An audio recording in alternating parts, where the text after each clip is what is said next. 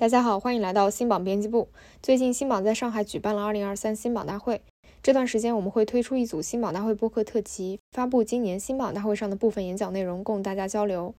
今天分享的内容是新榜创始人徐达内和一条创始人徐沪生两位徐老师的一场徐徐对谈。这些年来，一条从头部微信公众号到进军内容电商，开线下零售门店，做艺术品拍卖，打造出年销售额十多亿的线上艺术潮流平台。一直是非常具有影响力和标杆意义的生活自媒体之一。这场对谈中，两位徐老师围绕内容生产、投资的七年之痒，以及为什么说中国独立 APP 模式越来越难、内容的天花板越来越高等话题展开了一次探讨。欢迎大家的收听。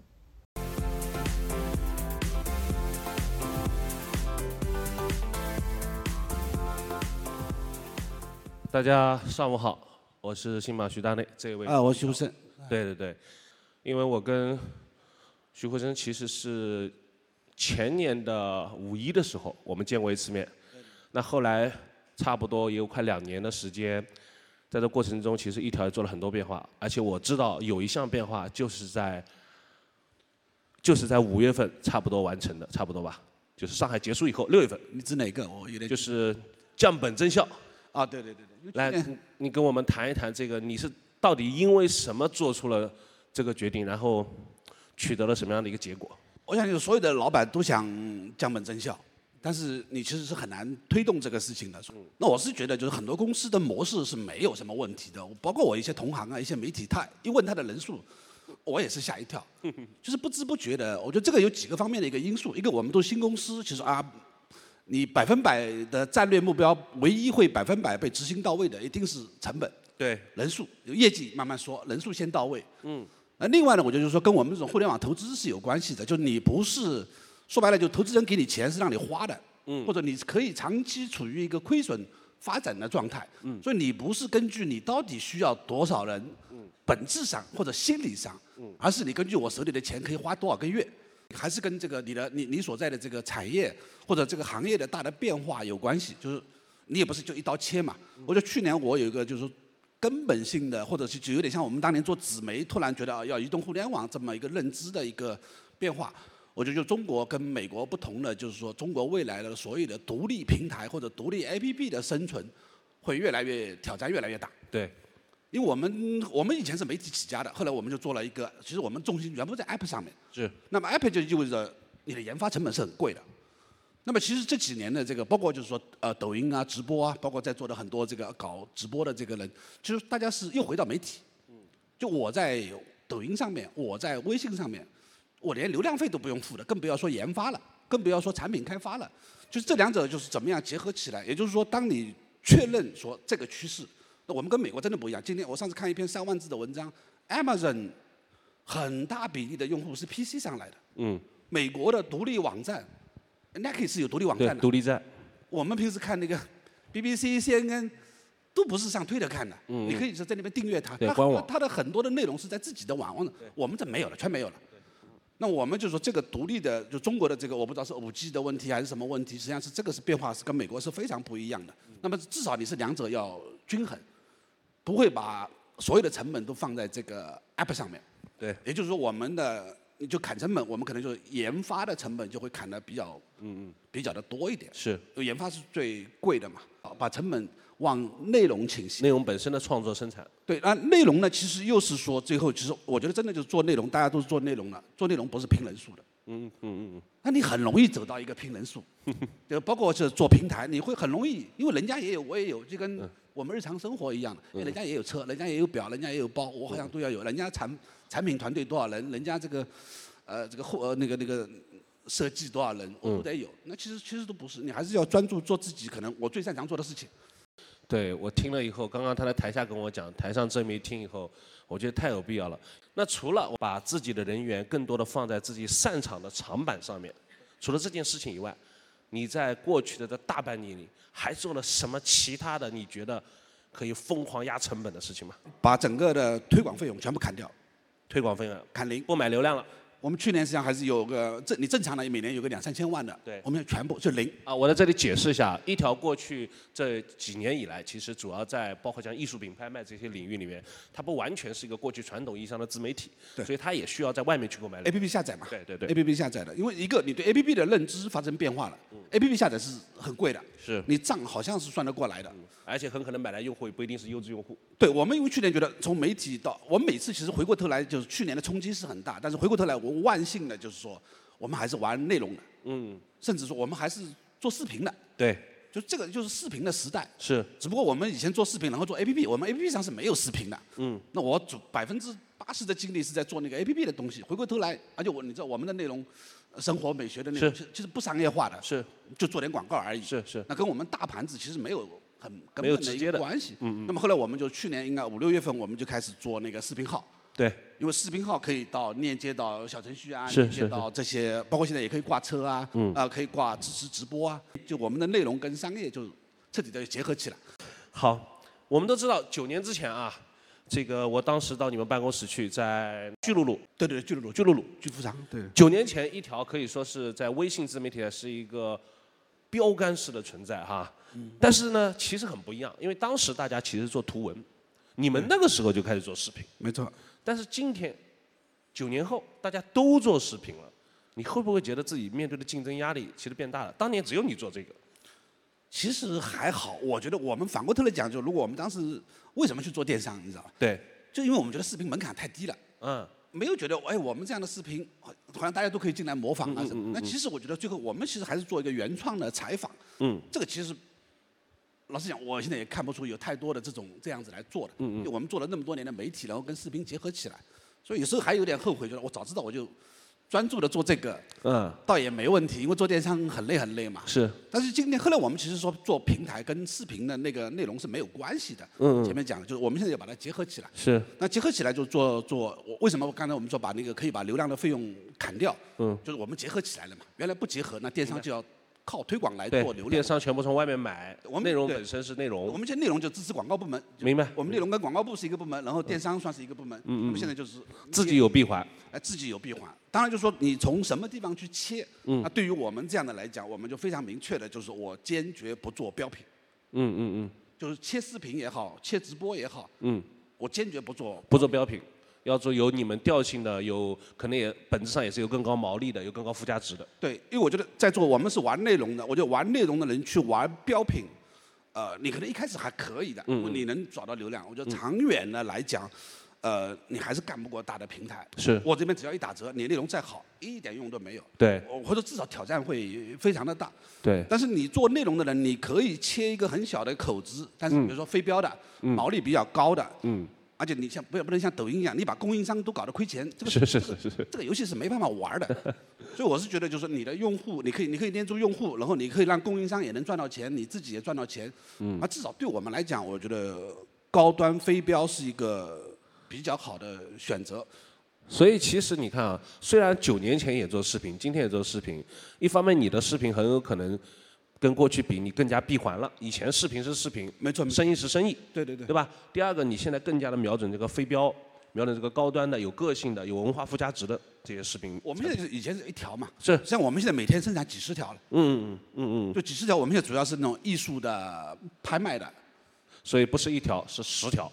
我们是一一年，我觉得我们今年大概会生产近万条吧。近万条，对对对。那就平均每天有三十多条的样子，差不多。但是这可能就这个这个视频在座的可能就看到的概率其实很低了。嗯嗯我也不不用就是说我们比如说这个珠宝的视频嗯。啊，珠宝的，会有比如说二十万的播放，对，那也不算大。是，那对我们来讲就它很可能导流更精准。直接就成交了嘛。嗯。包括我们直播间，对，我们直播间比如说单品一个东西，呃一个一一件一百多万，是。一个人冲进来买掉。对我，我必须要声明一下，我有的时候晚上会刷到一条的视频号的直播，看了一会儿我就默默退出了，因为我买不起。嗯，对。我也买不起，我也买不起。对对。我上一次跟徐老师聊天啊，当时我们聊到一条之前曾经开设过一批线下门店，啊，估计很多朋友也都知道，包括当时像十点读书啊，都开设过线下的书店哈。那么去年四五月份的时候，说实话，我的心里为你感到幸运，因为当时我知道他已经在关闭就是在两年前差不多开始关闭线下门店了。对对。还好，去年如果是去年四五月份还在的话，那这个我们都可以想得到。包括去年整个的差不多半年时间，那你这些线下门店几乎都开不了门。对。所以你现在再回头再来看，你怎么评估线下门店这件事情？我知道，在座的很多做内容的人心里总有个梦，我还是要开家店。你怎么看这个问题？那一个我们是去年一月份差不多把它关光，嗯，然后三月份开始封城，所以还是很幸运啊。对的，然后我就看到朋友圈那个那个开茶馆的那个，哇，一个月亏一千万。对，尹熙。我想如果我不是，我也是一个样，一模一样，一个月一千万。那就线下其实是还是当时就是说为什么开店是为了流量嘛，嗯嗯。线下流量越来越贵，线下流量很稳定，一个商场每年几千万的人开，但是我觉得我们还是不擅长去做店。嗯，当时想我可以迭代更新嘛，嗯。但是你后来发现线下店你是没办法迭代更新的，嗯，你不能说哎我把店敲了乱改吧，嗯，线上你是可以改的，是。内容也是可以调整的，我觉得那个那个是，现在还有人来找我啊，这个我们一个很好的位置啊，好的，我我再再也不碰了，但就线下还是我觉得未来有可能还是做，跟刚才我们讲不做标品一样，嗯。线下你不能用某种上也不能用募集这种方式，你一定要用做内容的方式，嗯。也就是说，我举个例子，比如我我们前一阵子刚刚做了一个线下的紫砂拍卖，啊，哇，全国的人过来，呃，一一一个一个下午，呃，两千四百多万，嗯，呃，我刚刚从那个香港那个巴塞尔艺术展回来，嗯，待待了好多好几天，嗯，巴塞尔艺术展，你也可以说它就是个线下，在香港会展中心，就是就来了全球一百多家顶尖的这个画廊，中国的艺术圈百分之九十都去了，嗯，那我觉得如果做线下做流量。回到我们这种内容基因的公司，不是不能做，而且有时候效果会很好，但是一定要用这种方式去做。嗯，就是巴塞尔这种，或者是我们线下拍卖的这种，你来的人都是非常精准的。巴塞尔这种当然就更，其实有社会，就是更影响面更大，就是用做内容的方式、策展的方式，但是归根到底，对策展，但是归根到底，你的东西要非常牛逼，就是你不能跑去跟人家拼标品，然后打价格战。对。甚至就是说你呃我飞镖，但还没有那么厉害，我觉得都撬动不了线下的流量。最后你都是用靠房租、靠人工来付这个流量费。是是是，好，那我还有个问题要问一条，我们说一条其实也快有十年了哈。十年前或者九年前，我们谈的是微信，今天其实大家谈抖音更多。做视频怎么可能绕得开抖音呢？做视频直播，你现在怎么看微信跟抖音？反正我估计，肯今天肯定也有微信的人在看直播，抖音的人在看直播，你评价一下嘛？一个我们刚才说的拍卖，我们我们的我们的直播其实是拍卖现在做的最好，嗯，但声音不大，因为它的我就是将来的这个直播，我们不 care 这个在线人数，但客单价高，客单价高，嗯，就跟一场拍卖一样的，你你不可能要几几百人、几千人干嘛呢？嗯，那谁就那些买的，我可能在线就是比如三五十个人，嗯。因为你就像你刚刚说的，它很贵，你你你你不是目标用户，你看不下去，对对，你也就算了，看视频就算了。所以包括我们现在做，但这种模式我觉得是视频号更合适。视频号更合适。更合适，就是我们一个是做高端飞镖的，因为视频号它有一个我们是用户基础，是对，另外它确实有个朋友圈的这个推荐的这个机制，还是可以感受得到。另外就是它还是有这个，比如说私域这些，嗯，然后你还有微信号，嗯，就它更全，至少对我们来讲更合适一点，更全面一点。上抖音就是有点硬刚的这种感觉，嗯，而且你抖音的那个店你是根本，因为我们毕竟还有个平台，对，就微信还有小程序可以给平台导用户，对，而且我觉得视频号应该处于一个上升期，那边已经红海了，这边我觉得上升期，而且微信对于做内容做好的内容。做不追求那么阅读数，但是转化效果比例效果非常好的，我感觉上应该微信更合适一点。是，所以可能不同的平台有不同特性。对对对。对于像一条这种，我追求的是高客单价、非标的，那可能微信，包括本身一条也有相当好的微信里面的生态的基础。那在这种情况下面，可能对于你来说，视频号还是一个有机会去做的一个事。我因为我们之前历次的融资的。嗯，那个一一一个是靠你们帮我们做个推广，然后很多人就来了。第二个，我跟投资人见面，一个最简单的，就是打开你的朋友圈，你有多少人关注了一条？嗯，就几乎很少低于三分之一，呃，很少低于四分之一的。嗯，但就是这个优势，我上了抖音，我是明白没有了嘛？因为也看不出来，大家都是陌生人。对对对对对，就我们在在在这个人群里面的覆盖面是不错。既然徐老师提到了当年的融资。我就来问今天最后一个问题。OK，这个问题吧也挺残酷的。为什么这么说呢？这个九年前一条横空出世，啊，当时我们也参与了这其中的报道。后来一条可以说啊，各路 VC 纷至沓来，一条也经历了多轮的融资，包括后来非常多的微信公众号，可以说跟一条差不多同一时期或者稍晚一点，都拿到了当时所谓叫 VC 的投资。对。所以我们的二零一六年，我们这个大会的主题叫“内容创业者之春”，那是二零一六年。春天过去七年了，各位如果对中国的风险投资行业有一定的了解的话，知道中国的人民币基金通常来说有一个词叫“五加二”，也就是七年。也就是说，二零一五年到二零一六年左右拿的风险投资拿的钱出来混，总是要还的。去年跟今年，包括可能明年，啊，其实主要是今年，很多在二零一五年拿到钱，七年到期了，二零二三年。VC 给你的钱是希望你去上市的，但是好像上市这件事情已经遥遥无期。那么在这种情况下面，徐老师，你作为这个行业带了头拿了钱的人，你现在怎么看自媒体融资这件事情啊？包括面对的这么一个七年之痒的这么一个事情。从我们作为公司的角度来讲，因为我们一贯呢就是说不要乱花钱，所以我们去年日子还好过，就是我们账上钱。就是账上还有钱，就是或者还有蛮多钱，别的都没了，就剩钱了。对对对对对对对，就你就有钱，你就跟跟俞敏洪是一样的。就我床底下那个米缸里面一定要有米，你你再忽悠我，我不我我不玩这个。就你叫我砸做推广啊，或者是那个，那我的性格跟这个是差不多。嗯。我们这方面是 OK 的。嗯。那么投资，我们就公司是处于健康状态的。那另外就是说，我觉得对投资人要你也要负责。那确实你也要让投资人看到哦，你是在努力的，你是啊，你的方向他是认可的。嗯。资本的高高低低，我们这次总算是见到周期了。嗯，就真的是见到真正意义上的这个周期了，就是这个崩的这么这么厉害的。是。就除了刚才讲的，就是团队其实也很多，公司心态也更加健康正常了。啊，不该花的钱不花了。但是未来的一个方向，我觉得我们内容创业，我觉得资本市场有时候低了，就是低一段时间就会高嘛。那现在 Chat GDP 又起来了。嗯。有有时候我觉得，哎，就是需要一个非常大的故事，让整个的资本资本需要的是希望。嗯。对吧？不是说我们今天马上就要见到钱，是看到一个巨大的希望、巨大的改变的这个机会。嗯。所以我是觉得有会有我们想象不到的利好的消息横空出世，把这个事情。但是在这个前提下面，我们做好我们的本分，就是形势坏的时候呢，就就是降本增效。我觉得形势好的时候，你该扩张一点点，少该花钱或者我觉得都很好。现在现在我觉得反好蛮蛮好，就有一个俞敏洪老师就撑在那。我觉得其实大家如果有上市需求的，我觉得我就对标俞敏洪嘛。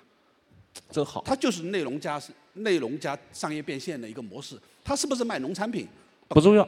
我卖艺术品，他卖农产品。那你归根到底，包括李佳琦，所有这些，就是用内容去做变现，用内容黏住用户。嗯。然后你在这个大的前提下面，各有各的一个定位。嗯。但它区别于过去的 APP 为核心的平台式的模式。嗯。就这样。那么俞敏洪现在。我上次看他，昨天看他跌下来一大截，还是还有几十亿美金嘛？你看 ChatGPT 都来了，我们还是有机会的。所以从这个角度上来说，我们这个行业还不是到了非常非常危机。我们就我们我们做内容，我觉得是最有希望。啊。最没有希望的是，就像我们过去做的，就做平台的。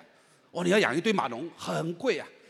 做内容你是很轻的，就带宽都是抖音付的，是为视频号付的。你只要把内容做好，你就有流量。然后你在内容里面，你可以找一个切口，你做标品的也可以，做化妆品的也可以，我做高端飞镖也可以，做手工艺也可以。那根据你自己的选择，我就没有比做内容更爽的事情了。好，谢谢徐老师。好，谢谢大家。